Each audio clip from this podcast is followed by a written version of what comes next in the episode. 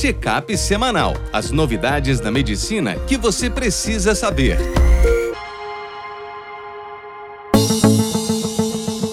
Olá a todos, meu nome é Ronaldo Gismondi, eu sou editor-chefe médico do portal PebMed.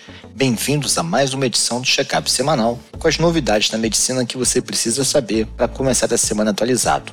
Hoje, a gente vai falar de eventos adversos no perioperatório de cirurgias não cardíacas.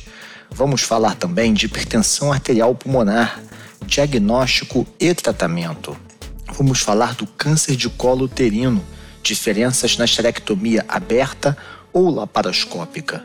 Os 10 erros mais comuns no UTI infecção do trato urinário na mulher. No primeiro texto, eventos adversos no perioperatório de cirurgias não cardíacas têm relação com mortalidade tardia. Um estudo foi feito na Coreia do Sul através de um registro hospitalar para ver se os chamados PACE, Perioperative Adverse Cardiac Events, teriam relação com uma mortalidade tardia. A gente já sabe que esses eventos no perioperatório aumentam o risco da mortalidade intra-hospitalar. A dúvida é se essa população, passada ali semanas e meses da cirurgia, se continuaria sob um risco aumentado. Os eventos que foram monitorados eram infarto ou necessidade de revascularização, incluindo angioplastia, ciência cardíaca, arritmia, embolia pulmonar, uma parada cardíaca ou AVC nos primeiros 30 dias, do início da cirurgia até a alta.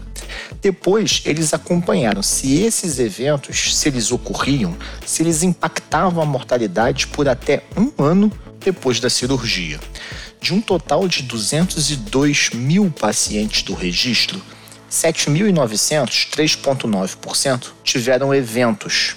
Esse grupo que teve o evento ele tinha mais pessoas do sexo masculino, eram pacientes mais velhos, com mais comorbidades e cirurgias maiores. Foi por isso que eles tiveram mais eventos. A análise estatística tentou compensar essa diferença de risco entre os grupos. Mesmo com isso, a mortalidade no primeiro ano, que foi o desfecho primário, ela foi 90% maior no grupo que teve o evento no perioperatório. Então, a mortalidade cardiovascular ela foi 7,7% em quem teve evento na cirurgia versus 2,1% em quem não teve, fez uma cirurgia e foi para casa bem. Essa diferença ela continua significativa quando se analisaram as mortalidades por todas as causas e quando eles fizeram uma análise prolongada de três anos com um subgrupo de pacientes, mostrando que se você tem um paciente que tem um evento numa cirurgia não cardíaca, ele deve ser vigiado mais de perto e você perseguir os cuidados gerais de saúde dele, porque esse paciente tem um risco maior de mortalidade. No segundo texto, hipertensão arterial pulmonar, diagnóstico e tratamento, a gente viu aí uma grande polêmica sobre o uso ou não de sildenafila, do Viagra, na hipertensão pulmonar. Então a gente trouxe de volta um texto de revisão nosso mostrando, primeiro, qual é o conceito de hipertensão arterial, né? O conceito envolve o uso de um cateterismo das cavidades direitas com uma medida direta da pressão arterial pulmonar média acima de 20 lembramos a classificação de hipertensão arterial pulmonar. Ela tem o tipo primário, que pode ser idiopático, por colagenoses, por HIV. Ela tem o tipo do corpo pulmonar secundário a doenças pulmonares. Tem o subtipo secundário a doenças cardíacas do lado esquerdo. Tem o TEP crônico e um grupo mais heterogêneo que é chamado de miscelânea. Em, na hipertensão pulmonar, de forma geral, dispneia é disparadamente o sintoma mais comum, 98% das pessoas têm, e é a principal forma que a gente avalia a gravidade da doença, seguido, é claro, do valor da pressão arterial pulmonar e do grau de hipoxemia. Hoje, o tratamento da hipertensão arterial pulmonar, além de medicações sintomáticas, como diurético e oxigênio, ela tem três vias o aumento do óxido nítrico, que onde os inibidores da PDE5 entram, é o sildenafila, a estimulação da via da prostaciclina, as principais drogas são EPO, prostenol e o iloprost, e na inibição da vasoconstricção da endotelina, onde a bozentana e a ambrizentana se encaixam. Ainda, alguns subgrupos de pacientes podem se beneficiar de anticoagulação crônica. O problema é que, na maior parte dos casos, essas medicações são comprovadamente eficazes no tipo 1, que é a hipertensão arterial pulmonar idiopática por colagenose ou HIV. Ao passo que no corpo pulmonar e na insuficiência cardíaca da cavidade esquerda, o seu real benefício não está comprovado. No próximo texto, câncer de colo uterino. Existe diferença na recuperação de esterectomia radical aberta ou videolaparoscópica?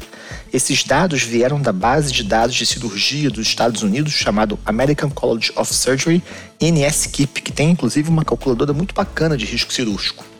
E eles mostraram que a esterectomia por via aberta teve uma maior incidência de eventos pós-operatórios que chegaram a 31%, comparado com 19% daquela minimamente invasiva, que é a laparoscópica.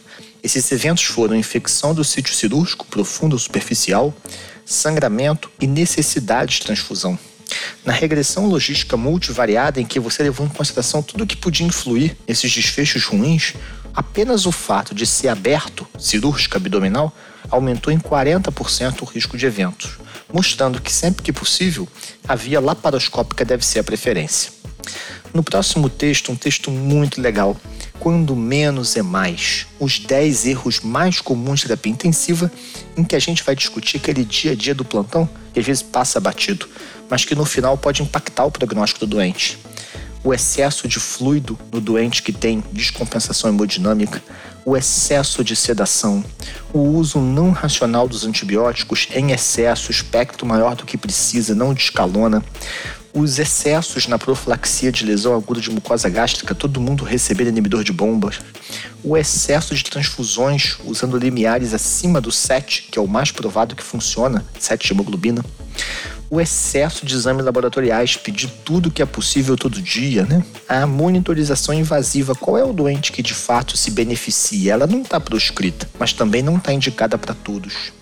Atenção à nutrição, né?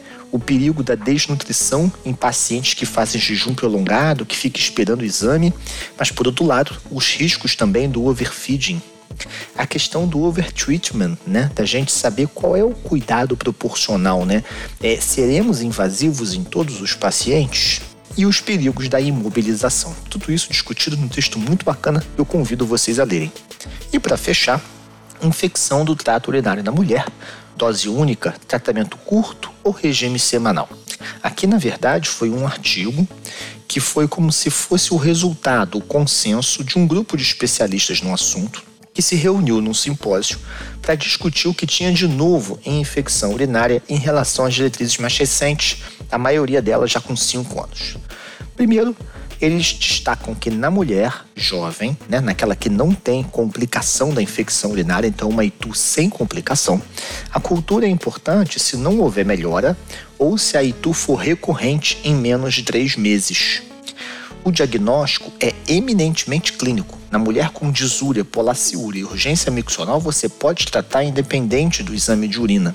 E nesse grupo de pacientes, ITU baixa não complicada, o ideal é a drogas de dose única ou naquele esquema curto de três dias.